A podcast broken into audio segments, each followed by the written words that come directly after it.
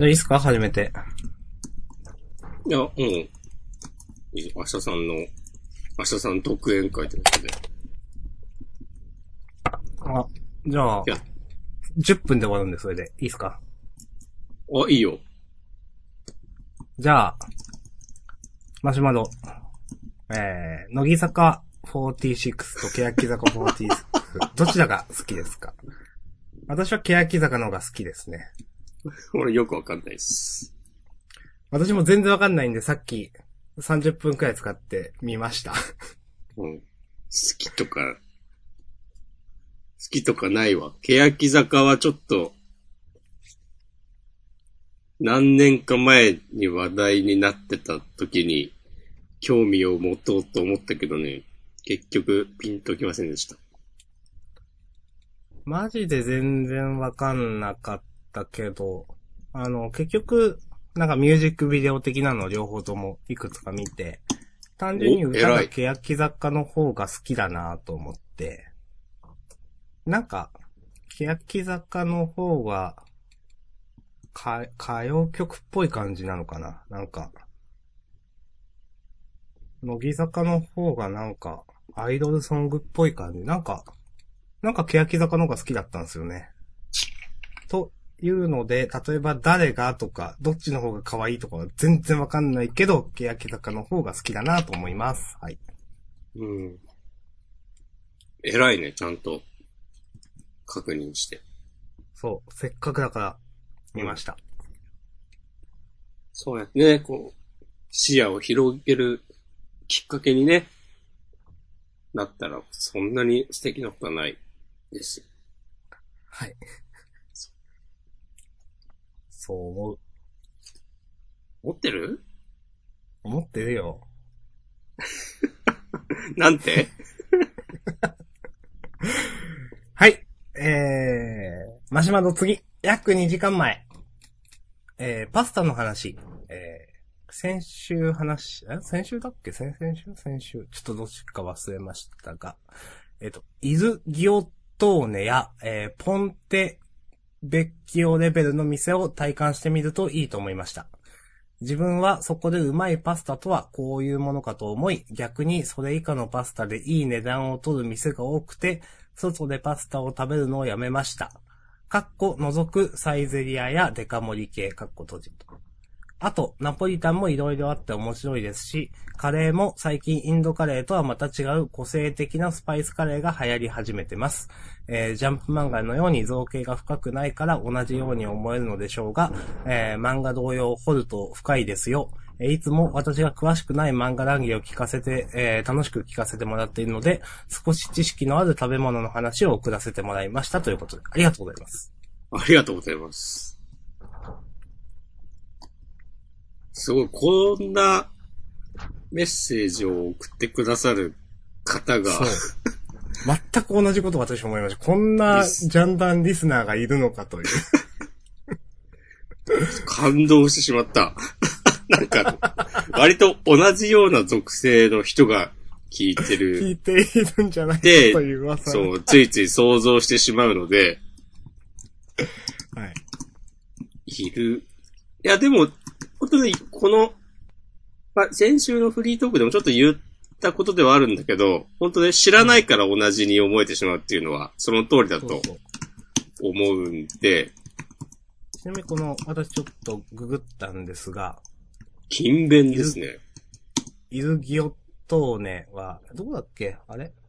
三つ、あれ？このポンテベッキオとごっちゃになってんのかな？なんか、三つ？京都とか、丸の内とかにあったんだ。やべ、どっちがどっちだったっけ？忘れたけど、イルギオトーネは、これはあの、ちょっと今から値段の話をするんですけど、さあなんか、高いからどうこうという言いたいわけではなくて、まあ、あの、値段、お昼は5、6千円、夜は1万5千、6千くらいって、食べログかなんかに書いておりまして、あのあ、マジな店だと思って、ありがとうございますと思いました。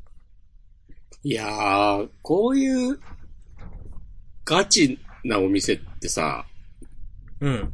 多分普通に生きてたら一生行かないじゃん。そう、ほんとそうなんですよ、これは。うん。なんか、別に、行こうと思えば行けるし、知ってるけど、あえて行かないぜとかではなく、うん。そもそもね、なんかもう、知るきっかけもないし、そう。うんそれにも物差しがないので、いい店というその体感もないというかわかんないんですよね、本当にね。いやー、すごい感動しちゃうな。うん。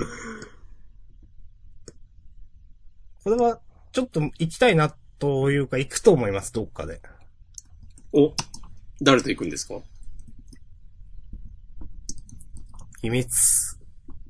二人で行く？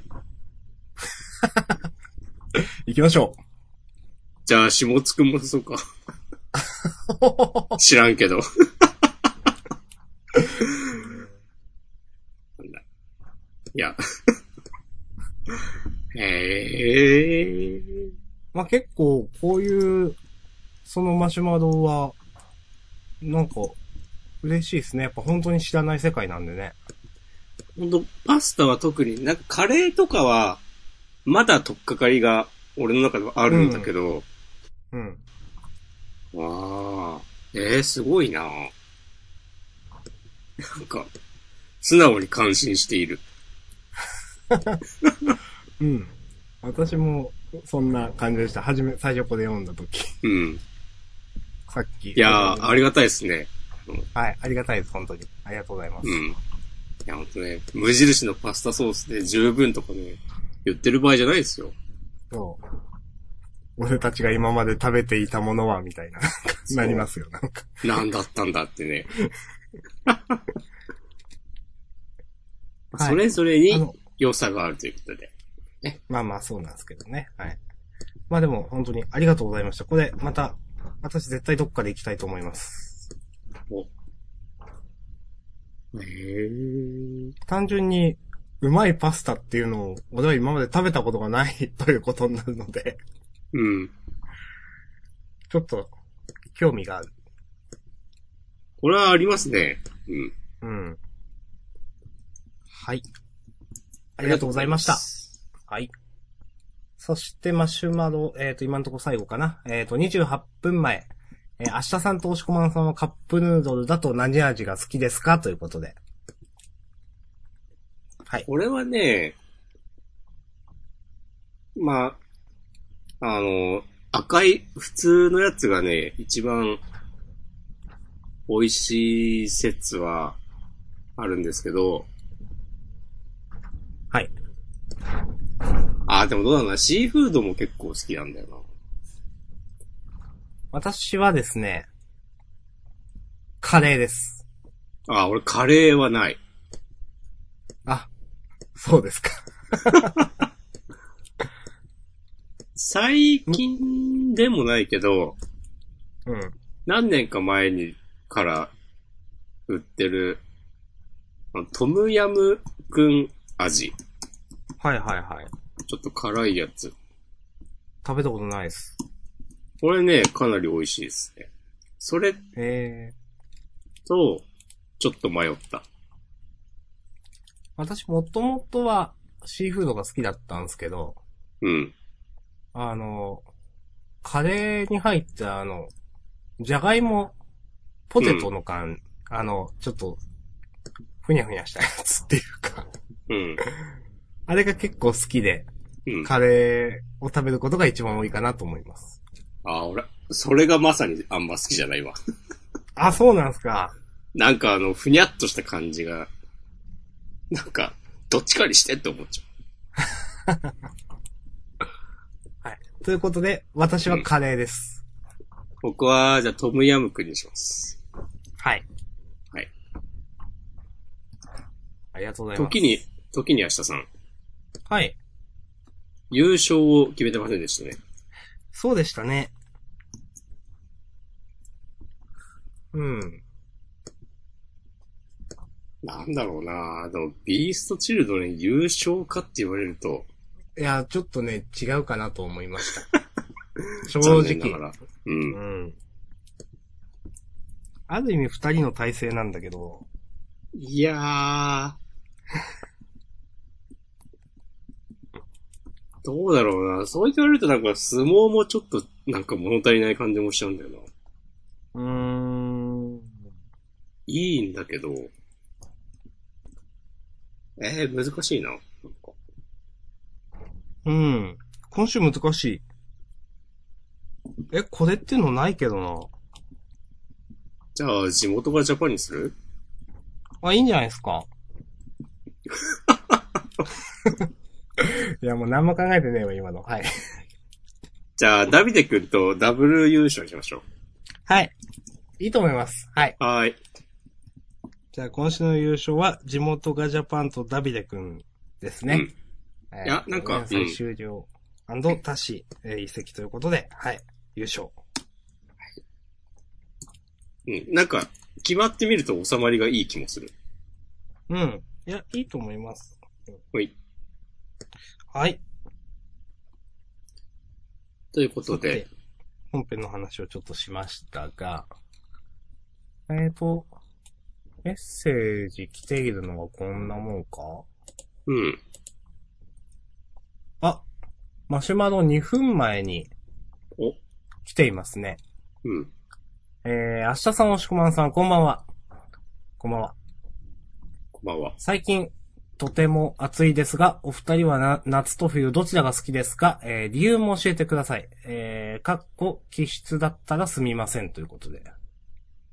はい。外出とね、読みかけましたが。お2000年代前半の2ちゃんだ。はい。はい。はい。夏と冬ね。いやー。へーえ結構難しいな、これ。まあでも夏の方が好きかな私も夏ですね、どっちかっていうと。なんか、過ごしやすさとか、暑いの嫌とか寒いの嫌いとか、そういうの置いといて、街の雰囲気とかを考えると、うん。夏の方が、うん。夏のお祭り感の方がいいかなと。そう、私も似たような、うん、か、あの、意見というか、け、なんか、なんだかんだ夏の方が気分がいいという。うん。夏、両方ともしんどい季節ではあるんですけど、な冬どっか行こうぜより夏どっか行こうぜの方がなるんで、なんか、なんかしようぜも、うん。夏かな。でこの週末もなんかしてたみたいですね、アシャさん。遊びました。いいじゃないですか。まあじゃあ、ニューッとそっちに移りますけど、うん。友人と、あの、それこそさっき本編でなんか星の話をしましたけど、島根にあの、三別って山がありましてね。そこって、まあ山、なんか、三別っていう、そこじゃ国立公園なんだっけな。で、コテージみたいなのがあったりだとか、するして、そこに泊まって、まあお酒飲んだりしてたんですが、そこにその、国立、何なんだろう。まあ、でっかい望遠鏡があるみたいなところがあって、そこの天体観測、えっ、と、天体観測会か。1回45分50分くらいの。に、私、天体観測って本当生まれて初めてだったんですけど、結構倍率の高いやつで、えっ、と、春の星空を見て、あの、やっぱ山の中にあって、あの、街灯もほとんどないので、めちゃくちゃ綺麗だったし、なんとなくその言われると、すごく基本のあの、飛尺型の北斗七星だとか、星をたくさん見て、面白かったです。おうあと、ジンギスカン食べたり、面白かったです。ジンギスカン踊ったのかと思ってた、ちょっ そんな感じかなはい。一泊したんですか？そうそう、そういうことです。あ、いいですね。うのとかやった、うのはやってない。ただなんか、途中でなんかのコンビニで、えっ、と、占いの本を買って、一冊丸々占いの本みたいな。いろんな人が、ういろんな占い師さんが、その、なんか、占いを寄せていて、その、うんあなたの下半期はこうなるみたいな、まあその、何座の下半期、6月から12月までの運勢みたいな、とか、いろいろ載っていてですね、はい。面白かったです。面白かったしか言ってないけど。それをねみんなで読んで。そうそうそえー、じゃあ、明日さん、下半期は、なんかいいことあるかもね、とかそういう話をしたの。う。うん。まあ、そういう話を、まし、まあどっちかっていうとなんか、いや、いなんか物は言いようだなみたいなとか、なんか占いの本の。うん。や、やたらスピったことが書いてあったりして面白かったです。なんか、あなたに天使の言葉を授けましょうとか書いてあって。あと、かそういうノリなんだ。そうそう。とか、なんか、いや、これは多分占い師さんによるんでしょうけど、なんか、あの、宇宙があなたを応援していますとか書いてあったりしたんで。ああ、すごいね。うん。おーって思いました。うん。まあ、それが、正しいとかはわかんないけど。わかんないけどね。うん。えー、俺さ、さっきじゃないな、今日お昼にうん。なんとなく、椎茸占いはいはいはい。読んでたんだけど、うん。椎茸占いの今週の、いて座の運勢。へえ、そういう感じなんですか？よくわかんな名前くらいしかわかんないですけど。うん大人気占い師椎茸さんによる、毎週更新される占いコーナーのことを、俗に椎茸占いで呼んでるわけです。へえ、ありがとうございます。よろ。はい。みんな、よろしく。でね、なんか全然ピンとこなかったんだよね。そうなんですか。結構評判いいイメージなんだけど、うん。ね、なんか今週のあなたを分析っていうコーナー、このタイトルで、うん。ここ最近のいて座って自分の周りに起こるすべての事象に対して気を抜かなかったというか、自分にできることに対して精神誠意取り組んできたりしましたって書いてあって、うん。全然そんなことなくて、うん。ここ最近の僕は、いかにやるべきことから目を背けてだらけるかばっかり考えてたから、うーん。なんか全然違うんだけどって思ったんだけど、うん。この椎茸占いが、えー、載ってるウェブサイトが、うん。ボーグガールっていう、まあなんか女性向けのはい。あの、ファッション誌みたいなやつのウェブサイト。うん。ボーグ。私は買ったことないけど。だから、なんか、このサイトをよく見る、そういう、なんかメインターゲットターゲット層の女の人だと思うんだけど、頑張ってる。そう、頑張ってる女の人が読みに来るコンテンツなんだなと思って、はい。そうなんでしょうね。そう。なんか、それでなんか全てがね、分かってしまって、そっかって感じだった。なんか、そういう前提があると、うん。うん。なんか一個、理解度が深まるというか、なんかそれが、それ、その占い、なんか一個取り上げて、うん。全然ピンとこなかったとしても、そもそもターゲットじゃないんだなっていうのが分かってれば、はいはいはい。なんかむやみに自することもなくなり、みんなが平和でいられるのかなって思っ学びがありますね。た。学びがあった。でもやっぱ、うん、ちゃんとした占いまた受けたいなと思うようになりましたね。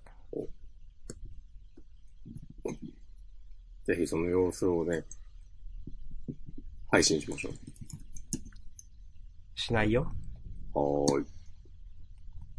しないよ。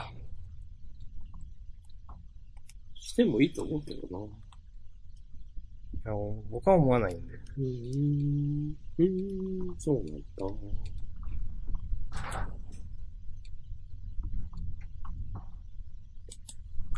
まあ、そういう、楽しい土曜日と日曜日を過ごした明日さんでした。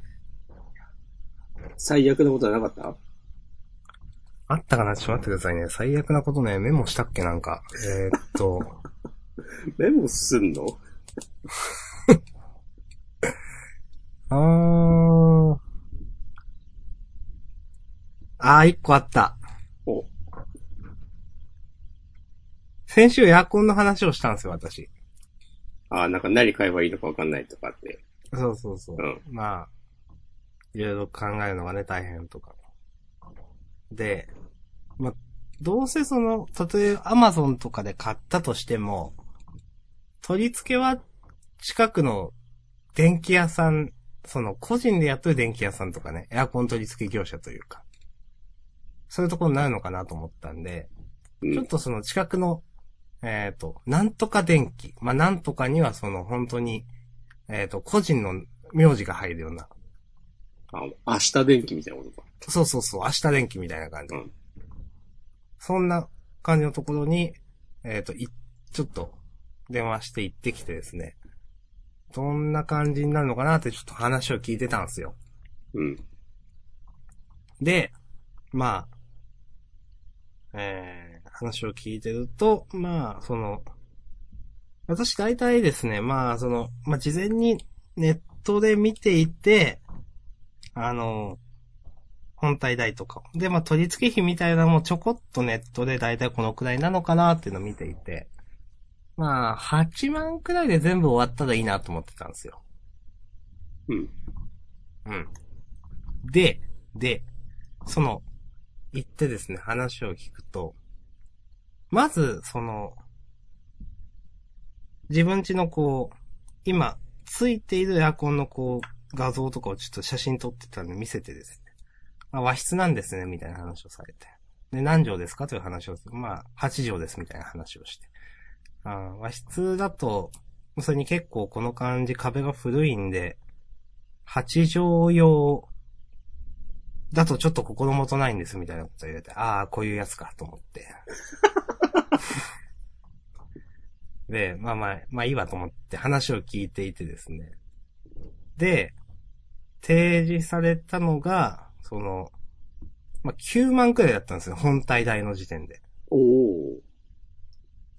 で、もともとその電気屋さんでなんかそのエアコンを手配してもらうっていう話にちょっとなったのは、アマゾンとかで買うと配管がついてきませんよという話があったりして。うん。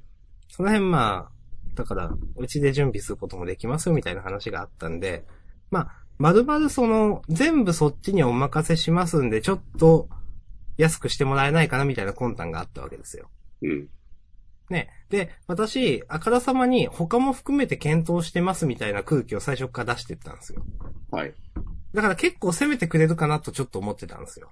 うん。で、まあ、蓋開けてみたら、本体代の時点で9万みたいなこと言われて、ん？と思って。あまあ、うん、そっか、と思って。で、まあ、例えばいろんなメーカーあるけど、パナソニックがいいんですよ、みたいな話をなんかされて、なんか、パナソニック、まあ、それはそこがパナソニックの多分代理店だからっていうのす、まあ、絶対あると思うんですけど、まあまあ、まあいいわ。それはまあ一応真実はな、なんでいいかっていうのをいろいろ話されて、まあそれは真実だと思ってやってたんですけど、うん。まあ最終的にエアコン代と取り付け工賃と配管代とかで12万みたいなこと言われて、うん。ちょっとって思って。8万の予算が12万だったらちょっと厳しくないと思って。うん。で、適当な理由つけて、まあ即決は最初からするつもりはもちろんなかったんですけど、帰ってきて。うん。で、その、もらったカタログのですね、そのパナソニックのエアコンだったんですけど、例えばその、なんちゃらかんちゃら289みたいな感じの型番だったわけですよ。そのエアコンが。で、それの一個前のなんちゃらかんちゃら288みたいなエアコンが結構価格コムとかでは上位にいて、あ、これ、そのマイナーチェンジ前のモデルなんだなみたいな。同じ8畳用とかで。と思って、だいたい同じなんだろうなと思っていて。他はもう全然違う番号なんですよ。他の、例えば6畳用とか10畳用になると。で、その1個番号が違う、まあその2年くらい前に発売とか、1年半前に発売とか、そんな感じだったんですけど。まあそれ価格コムで見ると、まあだいたい5万円くらいなんですよね、本体。ちょっとちょっとみたいなうん。感じで、まあそれはネットで買って、あの、近くのね、その、ど、適当なところで取り付けてもらった方が、まあ安くなるんだろうなっていうなんとなくの認識はあったんですけど、でも、なんか、でももうちょっとなんかやってくれるかなみたいな。もうちょっと頑張ってくれるかなと私は思ってたんですけど、そういう12万円という金額を提示されて、あのーこれはおこじゃないっすね。おこっていうよりもなんか、なんか大変だなと思いました、街の電気屋さんって。ああ。うん。えまあ、おこもあるけど、うん。おこもあるけど、それ以上に、あ、こんな商売してんだ。こんな商売でやっていけんのかなってちょっと思いましたね。でも、そうじゃないとやっていけないそうとも言えるわけそれで。うん。もあるそう、それ、そうなんですよ。それもあると思うんですよ。うん。そっかーと思って。そういう、それもなんかちょっと悲しかったし。勝ってしょうかな、これ。うん。結局、まだ決められないまま。はい。もう、でも、アマゾンで買って、その業者以外のところに取り付けてもらおうと思ってます。なるほどね。そうすれよ、だってあんな逃げ帰るようななんか 感じで、また、なんかちょっと、検討してまた来ます、みたいなこと。うん。もう来ないけど、みたいな感じで帰ったんで。いやー、そう。でも、それだったらね、取り付け、うん。はい。いいと思います えよ。な、なんもないですか？いや、うん。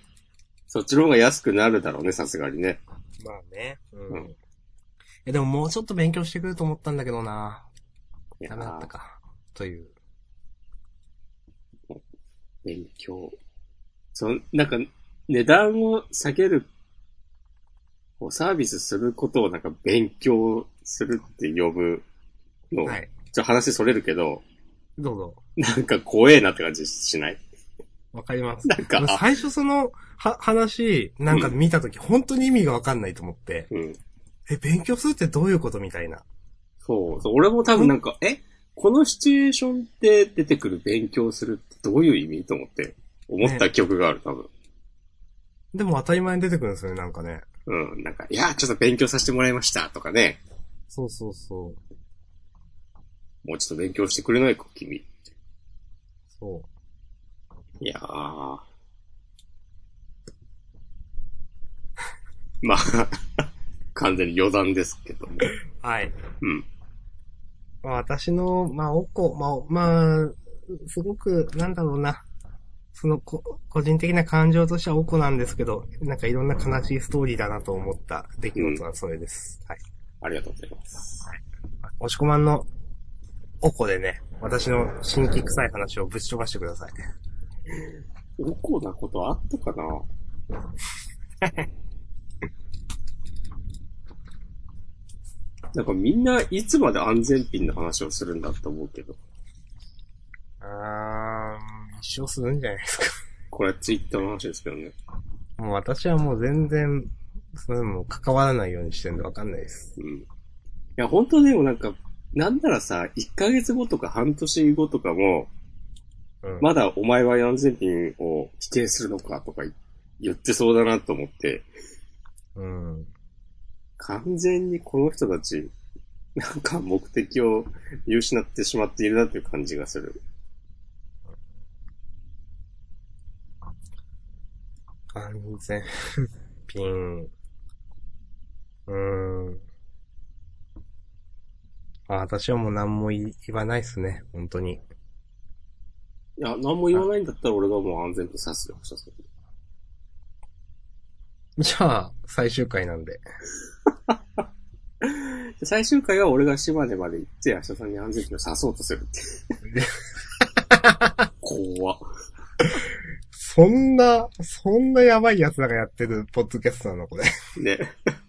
なんか、急になんか初期の電波少年みたいななんか謎のノリで。はい。いやーうん。あれね。うん。なんか、なんでもかんでも、そんなさ、なんか、敵か味方かに分けようとしなくていいんだよっていう。うん。うん。青のフラッグでも言ってましたね。お前は敵が作りてえのって。お、こんな綺麗な話題の映り方ある？はい。今の、良かったでしょ。いやー、マサさん優勝でしょ。うん。まあ、青のフラッグもそういう話ですよね、なんかね。うん。第44話、うん。まあ、話をするとは、言ったものの、結構衝撃的な話でしたが、とはいえ正直仲間に、中身に関しては、うん、なんかあんまり言うのも野暮だなと思っているところもある。うん。まあでもちゃんとなんかこういうのって、うん。まあこの、今回で言えば、ケンスケが攻められて終わるところを一歩踏み込んで、うん。シンゴがまた別の角度からそうですね。ね、意見を出してくるっていうのは、なんか、ちゃんとしてるなと思って。うん。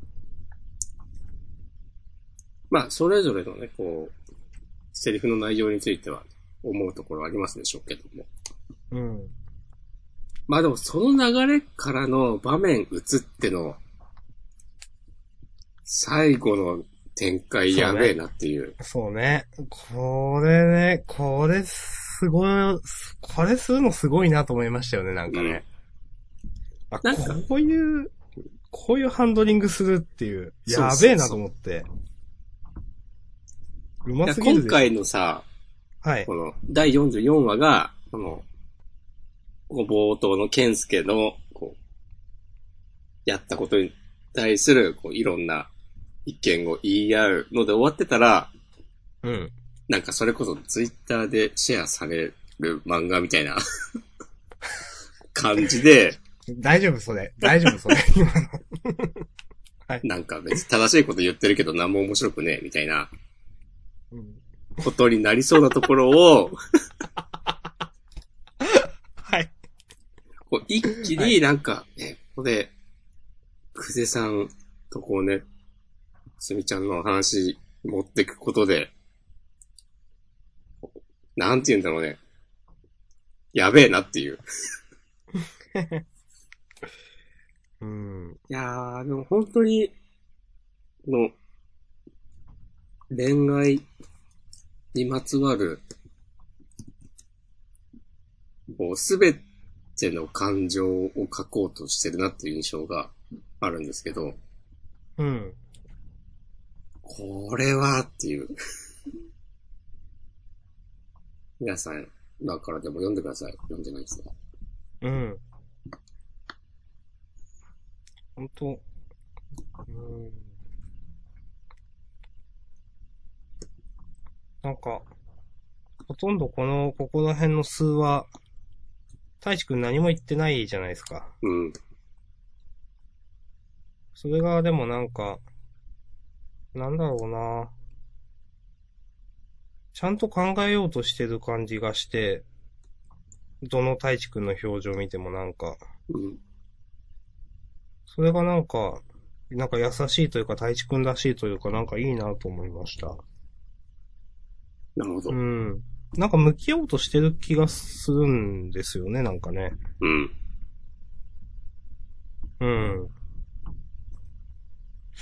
ほんと、太一くんの心情が明らかになる回って来、次回なのかその次なのかわかんないけど、結構今までも引っ張ってるんで。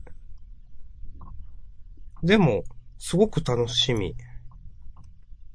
でどういう答えを出すのか。うん。はい。いやー、でもこの漫画も、多分もうちょっとで終わるんだろうね。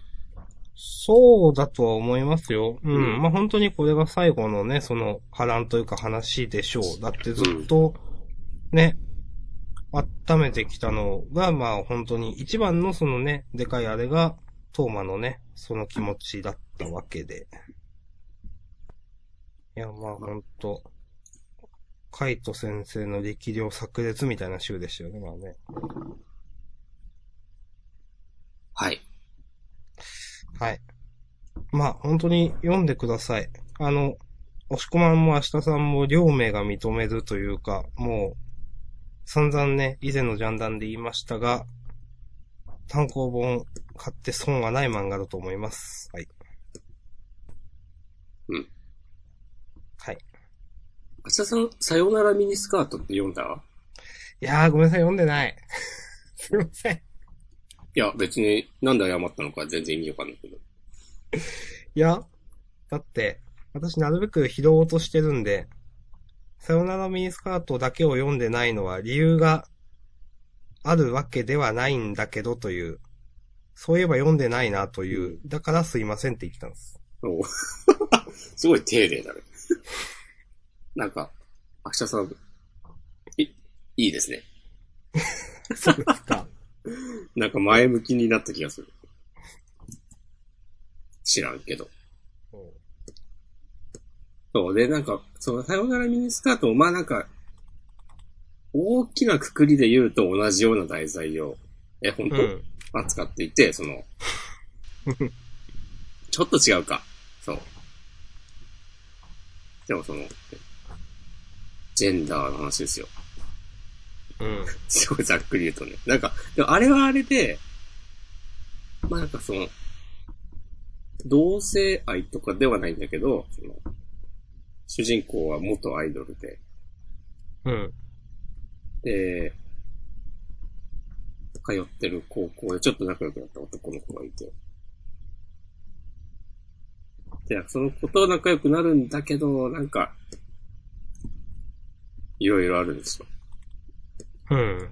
なんか、別に、その男の子が悪意を持っているとかいないとかは関係なくて、そうただもう、男性と女性であるだけで、なんかいろいろ考えてしまうこととかあるよねっていうような話があって、うん。それもなんかすげえなって思ったんだけど、うん。あ、これ、なんかこう、表面的な話じゃなくて、一歩踏み込んでる感じがあって、うん。あ、この発想、発想というか考え方は、ちょっと自分ではなかったっすっていう、思ったんだけど、なんか、それとはなんか違うんだけど、この青のフラッグも、なんだろうな。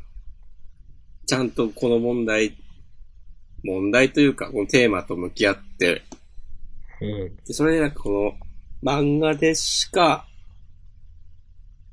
描けないような形でもって、ちゃんと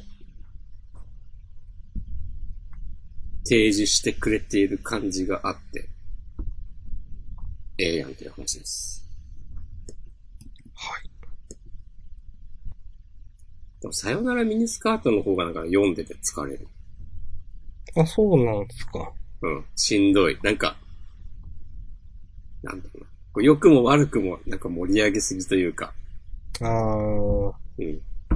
あー、はいこう、ドラマチックが過ぎる感じが。まうん。あ、わかりますよ。その、うん。うん。漫画らしくしようとしているというか、そのそうそう、うんということで、続いて、ワールドトリガーの話をしますか？しましょうか。でも結構前だけど。ワールドトリガー。ジャンプスクエア、2019年6月号。今日も風が強いんですか？夕方から急に強くなったんですよね、今日。なんか、明日さんが、神社の石蹴っ飛ばしたとかしたんじゃないの？うーん、したかもしれない。うん。なんか、おは、お墓に、ケツを向けて遊んでたとか。そんなことしないよ。で、ワールドトリガー第179話、アマトリチカ丸7。はい。ヒュースがね、俺は地下は人を撃てると思ってる。つって。ついにその問題に踏み込んだ。そうですね、ほんと引っ張りに引っ張った。リアル時間で3年くらい引っ張ったやつですか、これ。そう、突然と救済があって。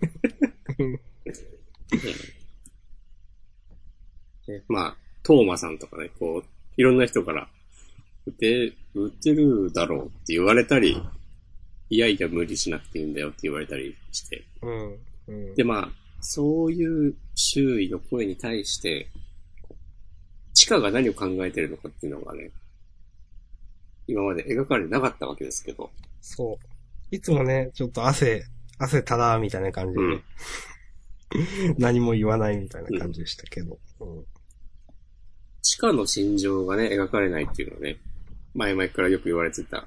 うん。まあ、意図的なんだろうけど、ね、全然描かれてこなかったですね、本当に。そう。はい。うん。どうでした？熱狂的地下ファンの明日さんとしては。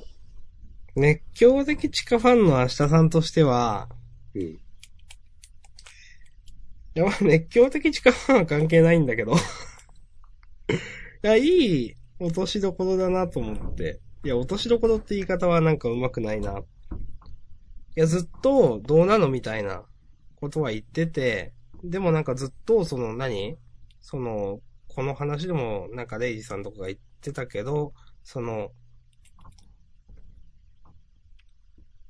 まあ、トリオン体の戦いでも生身のダメージを連想しちゃう子もいるし、みたいな、なんかそういうことで、なんか、相手がもし生身の人間だったら、みたいな話で撃てないんだよっていう話がこの、えー、今回も出ていて、まあ、それって過去にも出てた話で、みたいなのは、そういうのがあったからこそ、まあ、こうじゃないんだろうね、本当の話はっていうのがあったんですけど、まあでもあんまり、じゃあなんでなのっていうのは分かってなかったわけですけど、今週で明かされたそれも、なんか、まあ、確かにね、という、想像の、まあ、範疇って、まあ、範疇ではなかったんだけど、いい、確かにまあ言われてみればそうだよね、という、なんか、話で、あのすごく気をてらったわけでもないし、この問題の落としどころとしては良かったのかなと思ってます。人を傷つけるのが怖いんじゃなくて、